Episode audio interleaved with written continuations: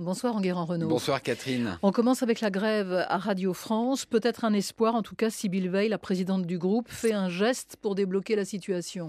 Après 55 jours de grève, Sybille Veil ne change pas d'objectif mais de méthode. Jeudi, elle s'est dit prête à remplacer le plan de départ de 299 personnes par un plan de rupture conventionnelle collective qui permet à la fois de favoriser les départs en retraite et de continuer à recruter. Une formule plus souple qui a reçu un accueil prudent des syndicats qui attendent tout de même de voir les nouvelles propositions de la direction pour ouvrir de nouvelles négociations. Et pourquoi ce changement?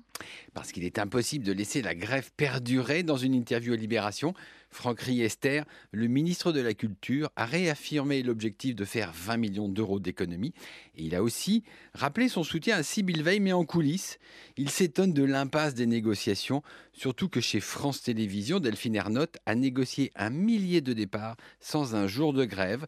Il faut dire qu'elle avait utilisé cette méthode de rupture conventionnelle collective, une disposition nouvelle des ordonnances pénicaux. Toujours dans le domaine de l'audiovisuel public, mais cette fois en Grande-Bretagne, en Guérant, le patron de la BBC, Tony Hall, a annoncé qu'il quitterait son poste cet été.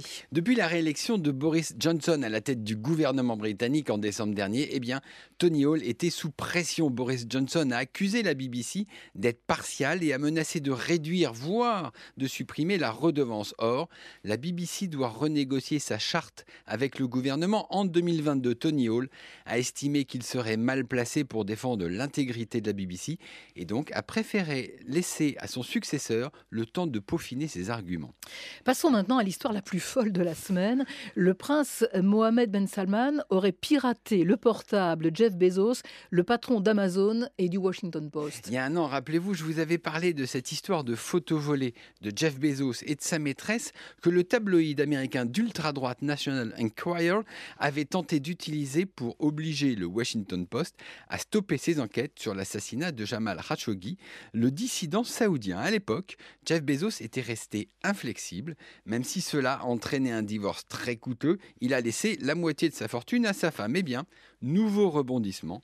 Cette semaine, deux rapporteurs des Nations Unies qui enquêtent sur l'assassinat de Khashoggi ont confirmé que l'opération de piratage du portable de Jeff Bezos aurait été menée directement par le prince Ben Salman. Il lui aurait envoyé un message via WhatsApp et aurait ainsi eu accès au contenu du portable de Jeff Bezos. Ce sont des méthodes totalement crapuleuses, dignes d'un très mauvais film d'espionnage. Autre chose, en guérant, Netflix commence à avoir des sueurs froides aux États-Unis. Le champion du monde de la vidéo a publié ses résultats pour le quatrième trimestre 2019. Certes, il gagne encore plus de 8 millions de clients à travers le monde, mais aux États-Unis, eh bien, Netflix a une panne de croissance avant avec seulement 550 000 nouveaux abonnés. Il faut dire qu'il doit faire face à une concurrence effrayante. Apple TV, Disney Plus se sont lancés sur le marché et en un seul mois, Disney Plus a conquis 24 millions d'abonnés. L'année 2020 risque d'être très tendue pour Netflix. Un mot de l'Euro 2020 de football, ce sera entre le 12 juin et le 12 juillet prochain. TF1 et M6 se partagent la compétition, mais la question est de savoir qui aura la finale. Alors, le foot est un sport qui se joue à 11 et à la fin, c'est M6 qui gagne. Comme il y a 4 ans, c'est encore M6 qui a gagné le tirage au sort pour savoir qui de TF1 ou de la chaîne diffusera la finale de l'Euro le 12 juillet prochain. Les deux chaînes se partagent la diffusion de la compétition. TF1 diffusera 12 matchs, dont celui d'ouverture le 12 juin, et M6 aura un match de moins, mais il diffusera la finale. En 2016, la finale perdue de la France contre le Portugal avait rassemblé 22 millions de téléspectateurs, le record historique de M6. Le sport de la semaine en Guérance, c'est le championnat du monde de fléchettes sur la chaîne L'équipe.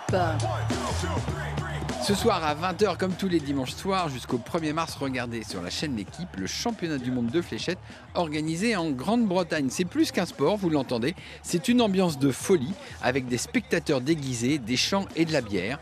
Je ne vous cache pas que je vais regarder l'émission.